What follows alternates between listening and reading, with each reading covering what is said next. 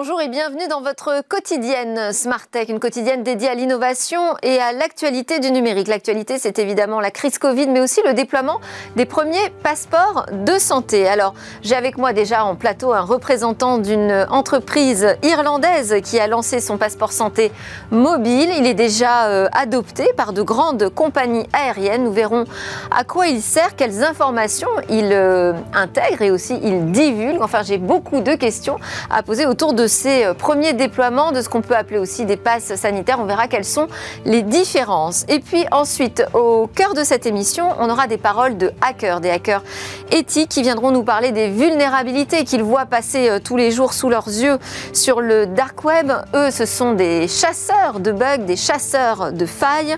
Ils viendront aussi nous délivrer donc euh, de, des conseils fort utiles, je l'espère. Et puis nous retrouvons notre rendez-vous avec le coach startup. Alors lui nous parlera de sa méthode remarquable pour générer des contacts clients. Et nous conclurons par une innovation qui pourrait permettre de fabriquer des vitres en bois, un bois euh, rendu transparent et extrêmement résistant grâce à une technique que nous révélera Cécilia Sévry. Mais d'abord, donc place à l'interview.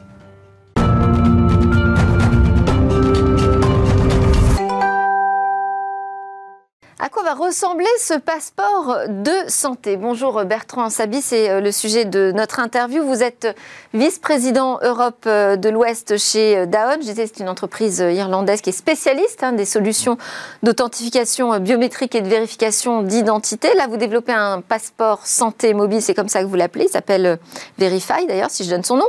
Euh, pour l'instant, on n'est pas... Verifly. Verifly, bien sûr. C'est pour les compagnies. Pour le vol. Euh, Là, il ne s'agit pas du tout de solutions euh, biométriques pour l'instant, on parle d'une application mobile. Hein. oui, tout à fait, c'est une application mobile. Et son objectif est de tranquilliser le passager, de simplifier son parcours. Parce que les voyages aujourd'hui sont devenus un véritable casse-tête. Les conditions d'entrée euh, sont différentes d'une destination à l'autre. Elles changent tout le temps. Tout le monde est un petit peu perdu. Donc Verifly est là pour euh, visibiliser les conditions d'entrée dans les différentes destinations. Donc en fait, dans l'application, on a euh, euh, les informations à connaître sur le pays, les conditions d'entrée mm. sur le pays de notre mm. destination. Oui, dans l'application, on choisit sa destination. Imaginez par exemple que vous deviez voyager en Irlande. Par exemple. Par exemple, pour aller faire un reportage sur Down. Ok. D'accord? En plus, demain, c'est la Saint-Patrick, donc ça va être assez, assez sympathique.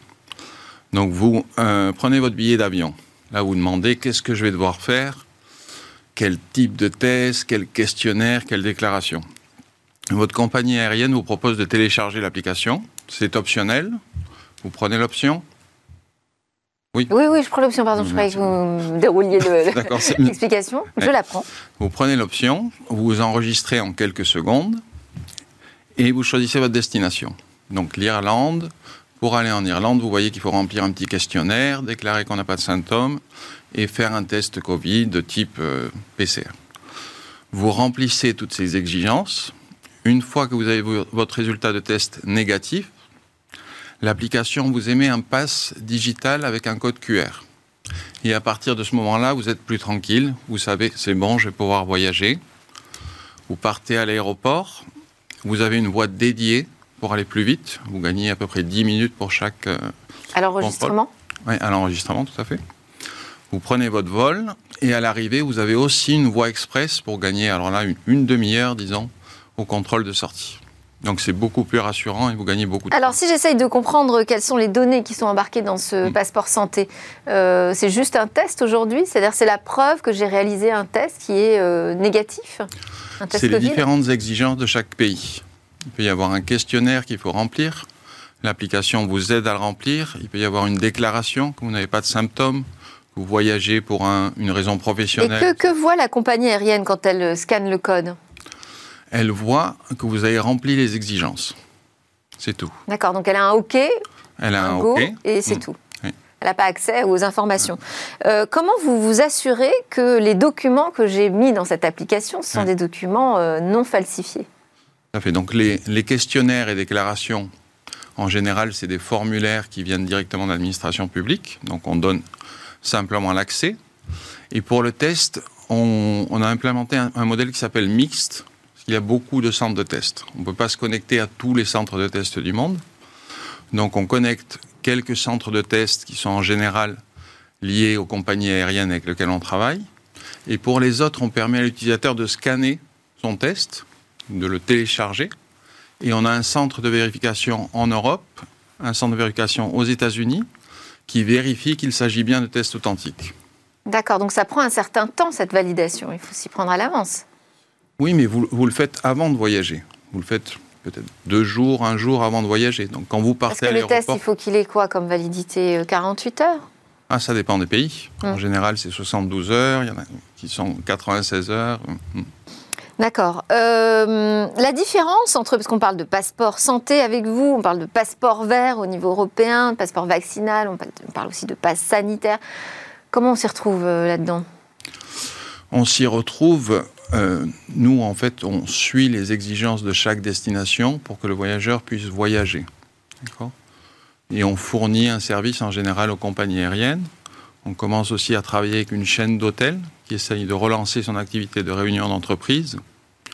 On ne fait pas, disons, de...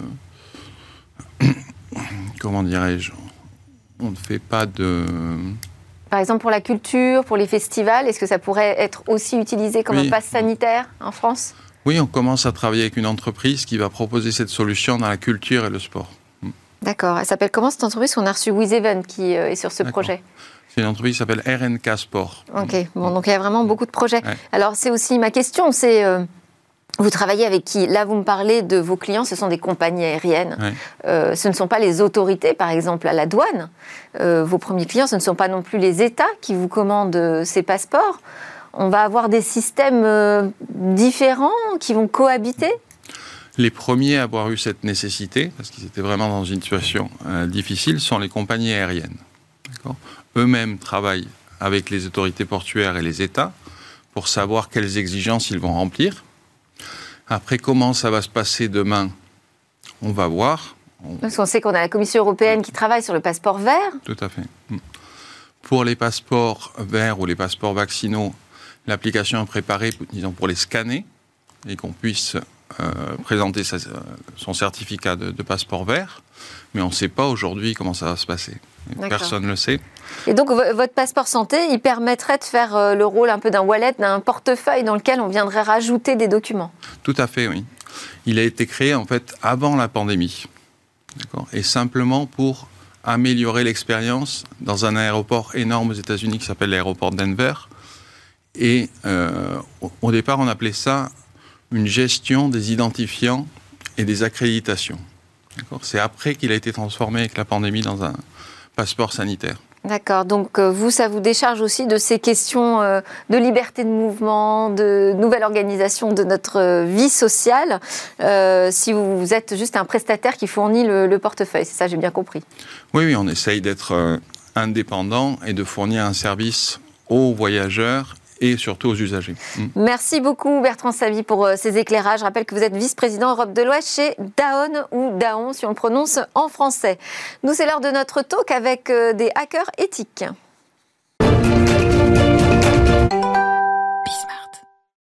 On n'imagine pas euh, tout ce que les hackers voient passer au quotidien euh, sur le dark web. Alors on en a un aperçu dans Smart Tech euh, régulièrement avec Damien Bancal, mais on va aller creuser davantage encore le sujet avec Fanny Forgeot, directrice générale de Yogosha, une entreprise française de cybersécurité collaborative, et donc qui développe et vend une plateforme s'appuyant sur une communauté de hackers éthiques, qu'on peut aussi appeler les white hats. Avec euh, moi également en plateau Clément euh, Domingo, alias Sax, consultant en cybersécurité, hacker éthique, euh, et on peut aussi dire hunter de bug bounty, c'est-à-dire un chasseur de primes en fait qui va traquer les bugs et les failles de sécurité, et vous faites partie de la team Hacking Expresso. Également avec nous en visio, Guillaume Vassot-Houlière. Il est cofondateur et PDG de YesWeHack, qui est une autre plateforme de euh, bug bounty, une autre plateforme aussi de cybersécurité collaborative.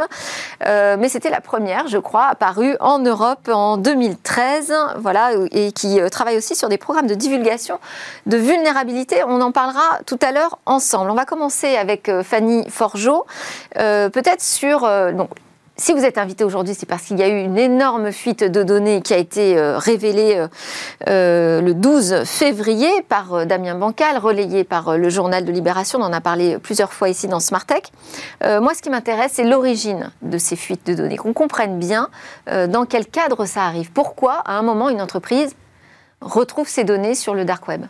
Un système informatique, c'est une, somme de, complexité. On imagine dans un établissement hospitalier le, l'amoncellement de, couches de code qui, euh, qui a été euh, ajouté les, unes sur les autres avec les, avec les années. Donc forcément, il y a des, faiblesses dans ce, dans ce code. Forcément, il y a des faiblesses dans les, dans les systèmes également. Donc pas seulement dans le, dans le code informatique, mais aussi dans les, dans, les appareils, dans les, dans les machines.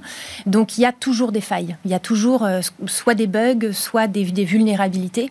Et c'est de là que peut partir une, une, fuite de données. Et bah, notre rôle à à, tous les trois, hein, c'est de, de les identifier précisément avant que des, criminels euh, les identifient eux-mêmes. Ça veut dire que c'est parfois une intrusion, un vol euh, dans la machine, on va dire, euh, et parfois ça peut être une perte de données aussi. Alors effectivement, la, fuite de données, il y, a trois aspects. Hein. ça, ça, commence par un incident, c'est-à-dire effectivement une euh, une, faiblesse, euh, donc soit euh, la perte de, données, donc ça peut être la, le fait d'oublier son, téléphone dans le train, par exemple, bah ouais, dedans il y a des données, on les perd. Donc c'est l'incident. Ensuite, il y a l'exploitation. Euh, et c'est là que, c'est là que le, crime arrive, c'est quand on, quand on va les, soit les voler, soit euh, bloquer un système euh, chiffré des données pour que un, établissement ou une entreprise ne puisse pas les utiliser et donc soit handicapé dans son activité. Et puis bah, ensuite... et en divulguer, en divulguer ou bien demander une rançon en, voilà, en échange d'un certain nombre de menaces.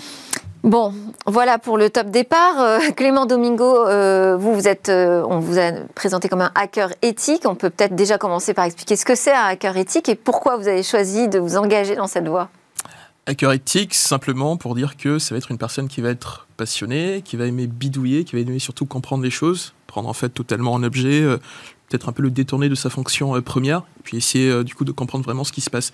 Et maintenant, si on vient un peu le transposer dans le domaine de la cybersécurité, de l'informatique de manière générale, c'est de comprendre encore plus comment sont construits ces systèmes-là, comment en fait les personnes qui vont les mettre en place, et surtout, bah, euh, vu qu'on est tous des êtres humains et donc faillibles par, euh, bah, par définition, donc il y a forcément aussi un peu ce qu'on appelle donc euh, des failles humaines qui vont se transposer dans le code, et c'est comme ça qu'on va commencer à trouver des failles, des vulnérabilités qui vont à minima, et puis euh, surtout en fait à terme amener entre autres à ces fuites de données, en tout cas à tous ces euh, enfin, faits d'armes qu'on entend un peu euh, dans les médias, enfin telle ou telle entreprise actuellement s'est fait pirater, ou en tout cas actuellement cette énorme vague de cyberattaques qui sévit en fait un peu partout dans le monde.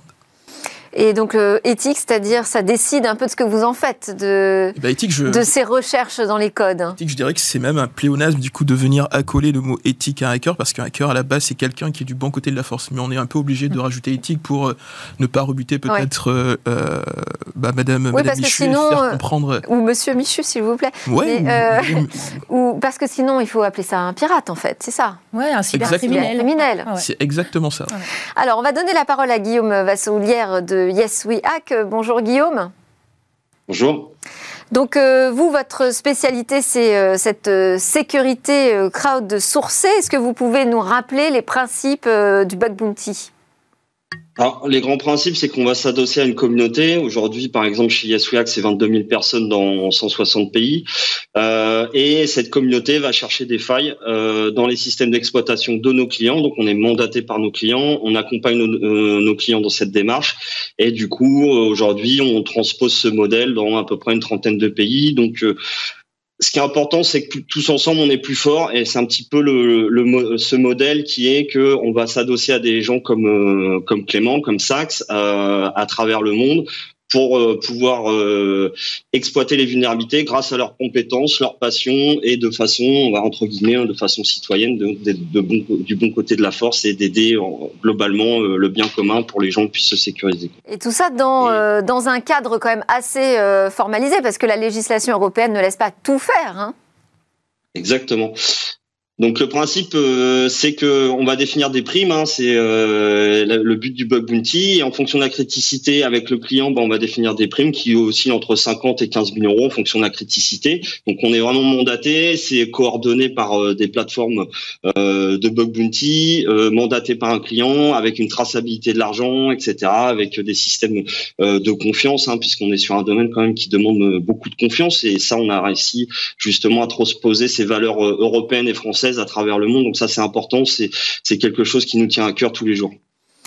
Euh, Clément, vous, euh, vous, allez régulièrement sur euh, ce qu'on appelle le dark web. En fait, c'est là où peu de gens surfent aujourd'hui. Qu'est-ce que vous voyez passer? Qu'est-ce qui vous fait bondir?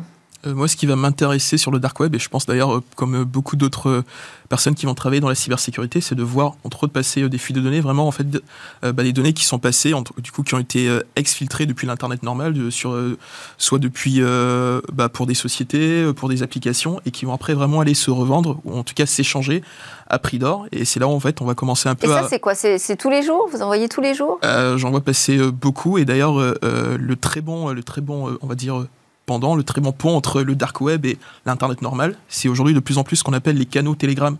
Donc il y en a, eh ben, il y en a quelques-uns. Messagerie euh, chiffrée. C'est ça, messagerie euh, assez nouvelle, chiffrée, on va dire, qui ont eu énormément le vent en poupe depuis que Facebook a fait son annonce avec euh, avec WhatsApp. Donc vraiment, il y a beaucoup de gens qui sont qui ont migré soit sur Signal, soit sur Telegram. Et entre autres sur Telegram, il y a quelques groupes comme ça qui font vraiment bien ce, enfin on va dire ce pont-là entre le dark web et les données qu'on peut. C'est-à-dire, alors pour euh, bien comprendre, en fait, on utilise une messagerie pour prévenir euh, une communauté euh, de pirates qu'on a quelques données à échanger. C'est exactement ça. Et, en, et, en revanche, le, le troc, lui, se fait sur le dark web. Et eh ben pas forcément le troc aussi peut se faire sur, sur ces messageries, mais en tout cas, il faut vraiment bien prendre, en tout cas, bien faire attention à prendre aussi quelques précautions voilà, pour ne pas non plus euh, totalement s'exposer, mais la plupart du temps, soit directement sur le dark web ou soit sur euh, ces forums un tout petit peu privés où il faut un peu montrer patte blanche pour, euh, pour entrer à l'intérieur.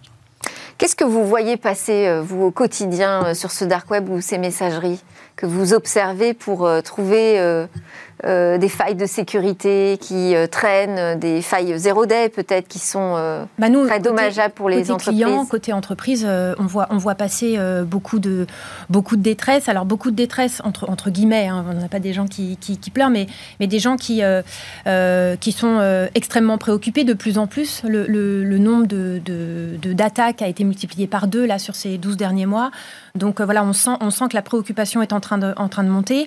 On voit des gens qui, qui ont besoin de pédagogie aussi, qui ont besoin d'être accompagnés. Euh, Clément disait à l'instant, euh, euh, un hacker éthique, c'est redondant parce que les hackers, précisément, au départ, sont, des gens qui, qui sont là pour sécuriser. Donc, il faut faire un grand travail. Vous avez mentionné auprès de Guillaume l'aspect juridique aussi, le, cadre. Faut, en fait, il y, a un cadre à inventer. cette activité est complètement nouvelle.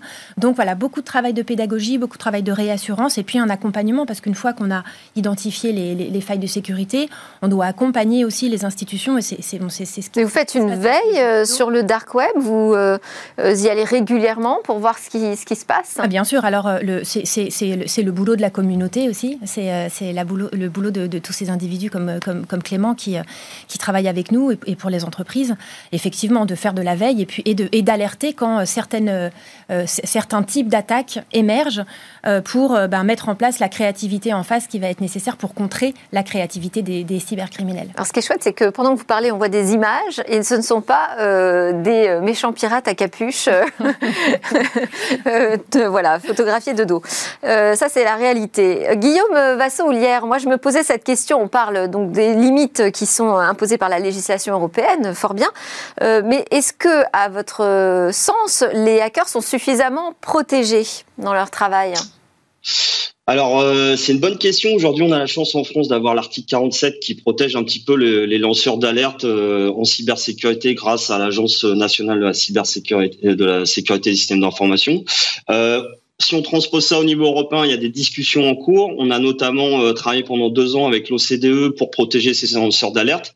Et euh, parce qu'aujourd'hui, la loi, bah, par définition, c'est un petit peu binaire. Hein. Vous n'avez pas le droit euh, de vous introduire dans un système d'information. C'est vous êtes hors la loi, mais à côté de ça, on utilise tous des actifs numériques. On a potentiellement trouvé des failles, et donc du coup, on a un petit peu, on doit protéger ces citoyens qui veulent alerter ces entreprises, qui veulent alerter ces gouvernements. Et on l'a vu que l'administration, notamment euh, américaine a transposé des, des, lois pour les protéger. Un petit peu si si on si on prend en France, on a la loi Sapin 2 qui protège les lanceurs d'alerte dans la finance et qui est une obligation entre guillemets légale pour certaines entreprises. Et aujourd'hui, on travaille beaucoup avec les institutions européennes. Ça va arriver très prochainement de toute façon, euh, puisque c'est une gestion du risque dans sa globalité, en se disant on a une communauté, il faut leur donner des canaux de confiance, il faut les protéger parce que eux veulent aider euh, l'écosystème, veulent aider en fait les citoyens à mieux sécuriser leurs données, les éditeurs, etc. Donc, protégeons ces acteurs, protégeons euh, ces passionnés et la communauté. Ensemble, bah, on est plus fort. Donc, euh, partant de là, euh,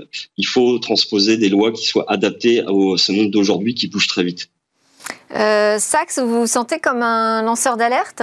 C'est comme ça que vous vous vivez? Euh, non, pas du tout. Je pense que ce serait quand même un tout petit peu abusé de dire que je suis un lanceur d'alerte. Mais ce qui est sûr et certain, c'est que aujourd'hui, euh, enfin, ce que, ce, que, ce que disait Guillaume est assez intéressant parce que euh, il y a de plus en plus de gens qui ont envie de, de bien faire. Et parfois, euh, il n'y a pas tous les outils et, et peut-être aussi un peu une méconnaissance de tous les dispositifs mm. qui peuvent exister pour euh, bah, typiquement en fait protéger une personne qui va. Qu'est-ce qui existe alors aujourd'hui comme outil et dispositif? Euh, bah, il existe déjà en fait tout ce qu'on ce qu'on va appeler un tout petit peu du coup euh, les plateformes qui vont aider à la, euh, ce qu'on appelle un peu, le le CVD pour un peu on va dire. C'est quoi ça le CVD bah, Guillaume Guillaume pourra en parler. Coordinated Vulnerability Disclosure, c'est une mécanique qui, qui permet de, de, canaliser les remontées sauvages des, des, hackers, donc qui ne sont pas dans les communautés, celles de Yogosha, celles de, de YesWeHack, et qui, et qui vont identifier des failles, voilà, ça, et mais, les aider. Mais surtout en plus de pouvoir les, les, remonter entre autres ici en France directement au CRTFR, que le CRTFR ouais. puisse traiter traiter ça, mais surtout aussi que eux puissent être protégés, sinon pas envie, on va dire, de se, bah, de dire bon bah finalement en fait c'est vraiment bah, moi Clément Domingo qui ai trouvé euh, la feuille, on peut bah, et bah Monsieur ou Madame euh, X qui, qui, a trouvé. En tout cas passer par ces plateformes là qui elles vont après euh, s'occuper de transférer euh, au bon organe. C'est comme un signalement qui serait anonyme. Voilà, c'est ça. et puis après, ouais, exactement. Du coup vraiment de la coordination. Et puis après, si ça se fait, bah, peut-être que la personne pourra bon bah, finalement dire que c'était moi, mais voilà.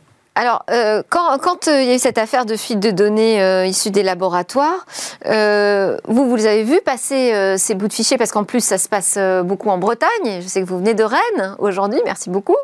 vous avez mené votre enquête. Comment est-ce que vous procédez pour rester dans les clous, justement, de la légalité? Ça a été en fait une vraie question vraiment de travailler eh ben, sur ça parce que plus je travaillais, plus j'ai pu aussi avoir bah, certaines personnes qui étaient totalement spécialisées, bah, soit, soit en fait dans du droit euh, bah, typiquement un peu cyber, qui me qui ont enfin surtout su au bon moment parfois me mettre des stops et au contraire un peu me recadrer sur des choses que j'avais envie, envie de faire. Enfin, ouais. une, des, une des premières choses d'ailleurs aujourd'hui qui est toujours euh, euh, assez compliqué, c'est de savoir bah, typiquement si vous, euh, bah, des personnes de votre famille, dans votre entourage, sont dans cette fuite de données. Il y a eu quelques initiatives. hein. J'avais eu, euh, eu euh, une de ces initiatives de monter un espèce un peu de site pour permettre aux personnes de voir, typiquement, s'ils étaient un peu dans cette fuite de données ou pas. Mais assez rapidement, bah, en faisant ça, en fait, en tout cas, je pense que je m'étais totalement hors la loi. Il y a eu d'autres initiatives, et puis après, la CNIL est un peu venue euh, rectifier le tir. Mais aujourd'hui, et d'ailleurs à date, il y a encore pas mal de personnes qui ne sont toujours pas, qui n'ont toujours pas été euh, alertées par les labos. Donc c'est c'est un vrai risque, et surtout si on sait bah, tout ce qui peut Oui, ça, c'est- là, il y a une- un problème de Ouais. responsabilité, en fait. Qui fait quoi? On est dans un cas euh, très intéressant hein, avec cette euh, Ah oui, fuite euh, massive, parce sans que précédent. sans précédent exactement. En France, c'est euh, l'application concrète du RGPD. Est-ce qu'on a déjà vu des amendes passer pour des entreprises qui ont laissé euh, Absolument. Une fuite Fuir- de données pour une entreprise, c'est vraiment c'est la double peine. Il y, a, il y a le coût, le manque à gagner parce que le business est arrêté. Il y a le coût que représente le, le, le vol, la réparation, etc. Et puis il y a la pénalité de, de, de la CNIL qui peut aller jusqu'à 4% du chiffre d'affaires, donc jusqu'à 20 millions d'euros. Donc oui, c'est. euh, alors pourquoi une pénalité? Je, je, je prends deux secondes pour Oui. l'expliquer. En fait, euh, le, la CNIL, la- la- le, RGPD, ce qu'il fait, c'est qu'il protège les individus euh, à travers leurs leurs données à caractère personnel. Et, et une entreprise qui a laissé fuiter des données à caractère personnel est donc responsable euh, vis-à-vis de, ces individus et à ce titre euh, peut, euh, peut payer une amende qui est, qui est, considérable, effectivement. Guillaume Vassot-Houlière, on voit comment Clément Sachs, je ne sais, sais, plus comment vous appelez aujourd'hui, mais bon, se retrouve dans une situation un peu complexe en fait au moment où il mène son enquête. Il se dit tiens je vais créer un petit moteur de recherche qui va permettre aux gens de savoir s'ils font partie de cette fuite ou pas. Euh, est-ce que c'est à lui de le faire ou est-ce que ce sont aux instances légales de le faire? Comment vous pouvez aider aujourd'hui euh, cette communauté de hackers à travailler euh, sereinement dans les bons cadres? Qui fait quoi? Alors aujourd'hui, c'est à, nous, euh, plateforme, c'est à nous, euh, experts en cybersécurité, à essayer de transposer de façon euh, opérationnelle euh, sur le législatif et l'adapter un petit peu à ce monde d'aujourd'hui en protégeant un petit peu tout ce qu'on prône nous chez YesFlag depuis des années, c'est les valeurs des hackers et pouvoir céder sur cette communauté-là. Donc il y, a encore un petit peu de, travail au niveau législatif. Après, on peut pas tout faire, hein, comme le disait Clément. Je pense qu'on a la chance en France et en Europe d'avoir des institutions comme la CNIL qui peuvent coordonner des choses et c'est à nous de, transposer un petit peu ce qu'on voit sur le terrain et de d'anticiper ces problématiques du futur. Aujourd'hui, euh, la vraie problématique, elle est que, par exemple, si on va prendre sur la santé, on a des hébergeurs qui sont certifiés de santé, on a des éditeurs qui ont des labels de e-santé, mais ils n'ont aucune contrainte de cybersécurité. Donc, du coup, partant de ce cas, euh, c'est un petit peu comme vous achetez un système d'exploitation avec votre ordinateur, vous avez un maintien en conditions de sécurité tout le temps, toute la durée de vie de, l'application en fait. Et aujourd'hui, ils ont aucune contrainte et on sait qu'ils gèrent énormément de, données. Je pense que c'est à tous les éditeurs aujourd'hui, déjà dans un premier temps, à euh, prendre leurs responsabilités et euh, garantir un maintien en conditions de sécurité, puisque aujourd'hui, chacun entre guillemets son métier. Je veux dire, quelqu'un qui a un laboratoire euh, ou un, hôpital, je pense que a déjà beaucoup à faire en ce moment avec la pandémie et que de de repayer des lignes de facture ou de, de s'inquiéter entre guillemets si l'application euh, est sécurisée ou non. Donc ça doit être une obligation déjà. Et, euh, et du coup, c'est à nous de travailler sur voilà sur ces dispositifs euh, législatifs pour protéger justement cette communauté, la mieux la coordonner et justement remonter aux bonnes personnes ces informations-là en anticipant justement les futures menaces. Et c'est voilà, c'est vraiment la sécurité collaborative, le bug bounty, la communauté à travers le monde. Aidons-les et ils vont nous aider quoi c'est vrai qu'on a eu euh, la chance euh, d'avoir un laboratoire qui a témoigné en plateau, hein, qui était euh, victime de cette. Je dis victime, il faut que je fasse attention au mot que j'emploie. en tout cas, qui a été touché par cette fuite de données et qui se retrouve justement dans cette position de responsable et aussi de victime. Et si j'ai bien compris, il va se retourner vers l'éditeur logiciel. C'est vrai que la sécurité logicielle aujourd'hui pose vraiment question. Moi, je m'interrogeais aussi sur Comment savoir si on tombe sur le bon hacker ou le mauvais pirate euh, non, mais c'est vrai. Enfin, je veux dire, typiquement, quand euh, des, personnes se sont adressées à vous pour savoir si elles faisaient partie des fichiers euh, qu'on trouvait sur le dark web, comment pouvaient-elles s'assurer que vous n'alliez pas monnayer peut-être certaines informations? Comment on fait quand on arrive dans le dark web? C'est à ça que servent les plateformes. C'est justement à, sélectionner et, à, faire en sorte que on ne, mette à disposition de, nos clients des institutions que, des hackers euh, qui répondent à un certain nombre de, de critères. Alors des, critères techniques, des critères d'excellence, des critères d'intégrité, d'éthique. Euh, voilà, on les, on, les, on, les, sélectionne en amont pour, euh, pour, pour, en être sûr. Et puis ils s'engagent aussi à travers la signature de, documents contractuels. Il y a un cadre juridique aussi. Ils s'engagent sur, sur, des comportements, le fait de ne pas divulguer les données qu'ils qui pourraient rencontrer lors de leur, euh, de leur chasse. C'est ça la solution C'est euh, de rentrer euh, dans des cadres, des groupes je pense déjà que la première chose, qu'on commence un peu à dire qu'une personne, en tout cas qui va travailler dans la cybersécurité, hacker, chercheur, peu importe bah, sa, sa, dénomination, déjà juste le fait de, d'entrer dans cette démarche-là, on sait que la personne, en tout cas, sera a priori de bonne foi. Mmh. Et puis après, il y a aussi un autre critère peut-être qui peut faire office de gage, c'est que quand vous êtes un peu engagé pleinement aussi bien sur ces plateformes Yogosha, euh, que ce soit aussi enfin sur, euh, bah, sur Yesua qui fait aussi euh, beaucoup, et que vous avez en tout cas vraiment, en tout cas, en tout cas vraiment dans cet écosystème-là, vous êtes un tout petit peu connu des autres, donc on sait que vous n'allez pas en tout cas a priori dévier. Donc tout ça, je pense, aide aussi à renforcer bah, cette image-là et puis vraiment faire avancer, venir un peu déconstruire, bah, parfois à tort, ces, ces, images un tout petit peu mm. du coup du hacker, c'est enfin du coup qui va être mauvais, qui va prendre les données, qui va les vendre, enfin les monnayer comme vous disiez tout à l'heure, alors que c'est pas du tout, pas du tout le cas. vous, vous voyez les fuites de données, vous voyez aussi les conséquences euh, concrètes de ces fuites de données? Ouais, euh, et je pense qu'aujourd'hui, encore à l'heure actuelle, il y a, je pense qu'il y a des gens qui ne voient absolument pas vraiment toute la gravité, toute l'ampleur que peut en tout cas causer euh, cette euh, fuite de données d'un demi-million de patients, de patients français. En fait, bah, les, enfin, les exemples, ils sont juste, on pourrait en fait les citer encore, encore et encore. Allez-y, faites-nous peur un peu qu'on fasse davantage attention. peur, en fait, c'est on va dire que c'est pas forcément le but, mais peut-être vraiment redoubler euh, de vigilance et d'attention. Bah, une des premières choses assez simples, bah, dernièrement, dans les, en tout cas, on entend énormément parler de cette fameuse un peu notion de personnes vulnérables. Si on sait, un tout petit peu manipuler, ce fichier-là qui, qui, recense toutes ces personnes, on pourrait un peu venir cibler ces personnes euh, dites vulnérables, bah, leur passer un petit coup de téléphone, juste faire voilà ce petit check rapidement. Bon bah, euh, Monsieur X ou Madame Intel, je vous appelle, dont vous êtes bien domicilié à telle à telle adresse votre médecin traitant, c'est bel et bien celui-là. Une fois que la personne est totalement euh, en confiance, on peut vraiment éventuellement lui dire on va, on a, vous a trouvé un créneau pour euh, euh, une, bah, enfin une injection, donc vous allez vraiment passer en priorité. Mais par contre, ça va un peu nécessiter que vous nous envoyez parce que actuellement notre système est en, est en donc on lui envoie un lien. Donc pour faire ce qu'on appelle le fameux phishing ou du ou enfin du, du hameçonnage et encore plus loin si enfin si on vraiment commence à extrapoler encore plus une fois qu'on a d'ailleurs l'adresse de ces personnes là c'est aussi plus ou moins simple de venir un peu les, les cibler, envoyer soit des personnes qui fassent un tout petit peu du repérage, voir si elles sont seules ou pas, euh, se prendre un peu un habit euh, soit d'un soit d'un pompier, des forces de l'ordre ou que sais-je d'autre, en tout cas d'un personnel euh, bah, médical, en tout cas hospitalier, aller sonner chez cette personne-là, voilà, lui faire croire que on vient soit de la part de son médecin traitant, du labo, enfin rentrer chez elle. Voilà, en fait, il y a énormément de choses qu'on peut passer. Autre autre sujet aussi, tout aussi important. Ouais, le dernier. bah, le dernier, c'est par rapport aux banques et aux assurances. Bah, si vous avez un peu prévu de, euh, euh, bah, de, prendre un prêt, soit pour retaper une, du coup, bah, votre maison en bord, de, mer, et que vous n'avez pas, par exemple, déclaré que vous étiez soit atteint d'un cancer ou d'une autre pathologie assez grave, je pense que votre, crédit va totalement sauter. Bon, euh, merci euh, beaucoup Clément Domingo euh, pour ces alertes cybersécurité. Vous êtes consultant indépendant, hacker éthique, on le précise. Merci, aussi à Guillaume Vassolière, cofondateur et PDG de YesWeHack, et à Fanny Forgeot, directrice générale de Yogosha, pour vos plateformes qui nous aident à progresser dans la cybersécurité. À suivre les conseils du coach startup. On n'est plus dans la cyber, là, on est dans le business.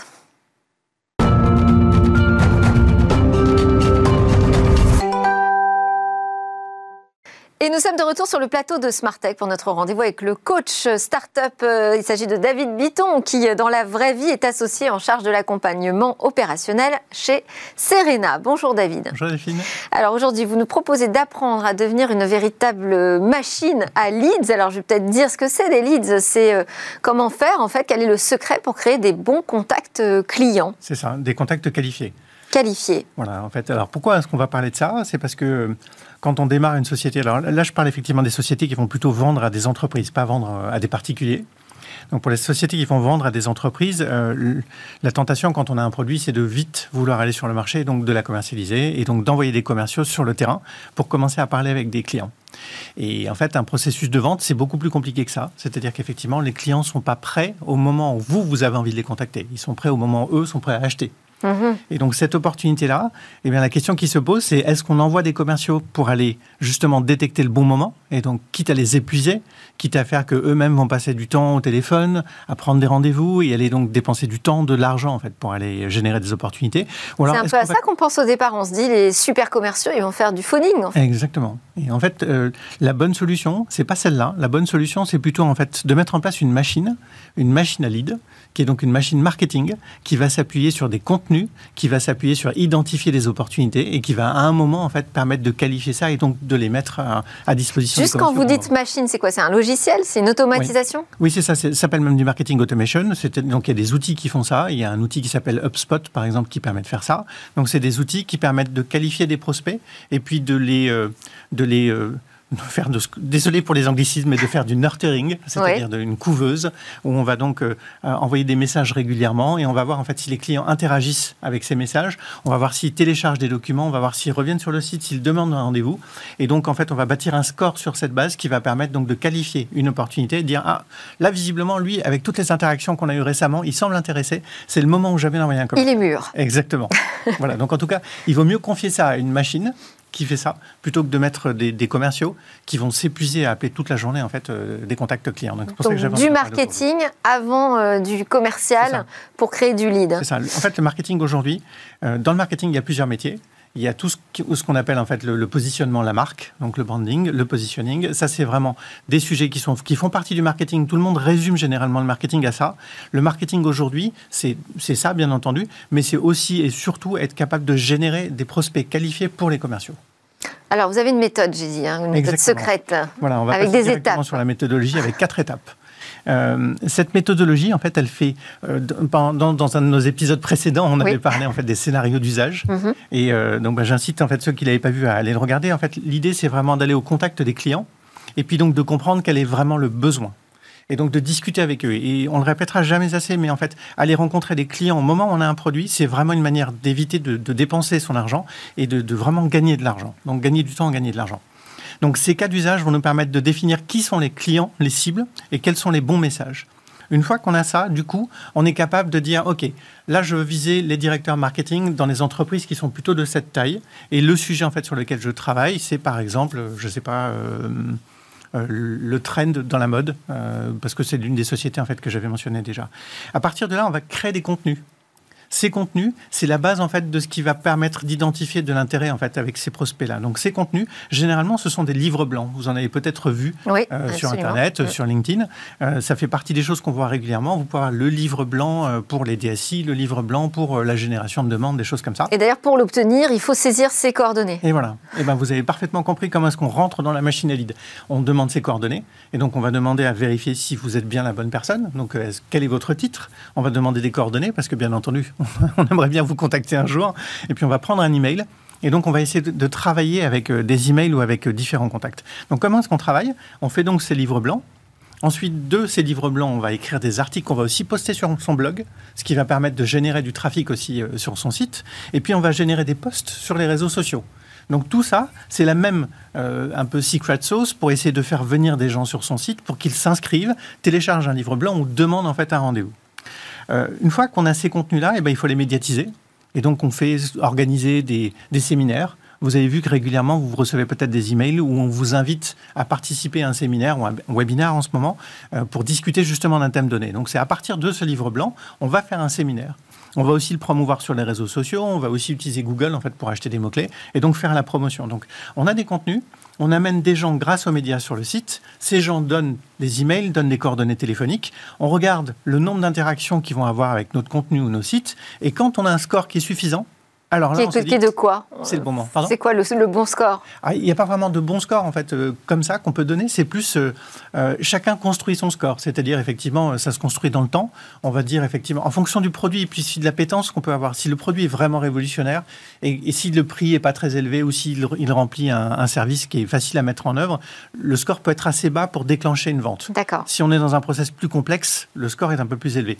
Donc ça aussi, ça se crée doucement mais sûrement et les gens qui font du marketing leur job, c'est donc de mettre des dispositifs en place, de faire des tests avec les commerciaux et de savoir quel est le bon score pour faire basculer ce qu'on appelle un MQL, un Marketing Qualified Lead. Donc, c'est bien un lead qui a été qualifié par le marketing à destination, cette fois, des commerciaux. Eh ben super, merci beaucoup. Donc, la vraie martingale, hein, le secret, en fait, c'est de créer des bons contenus ciblés euh, pour faire mûrir son client. Exactement.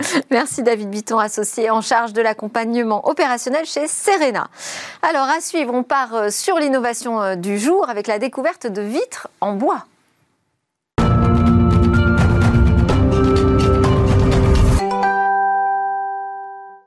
Et si demain le bois s'invitait partout dans nos intérieurs, même là où on ne l'attendait pas? Bonjour Cécilia. Bonjour Delphine. Alors, euh, on peut citer un exemple euh, des vitres euh, qui pourraient être faites de bois. Oui, parce que le bois ne cesse de se réinventer, vous l'avez dit en introduction, avec un objectif en particulier qui est dans la tête de tous les chercheurs du secteur aujourd'hui, rendre le bois transparent, eh bien, ils y sont euh, arrivés.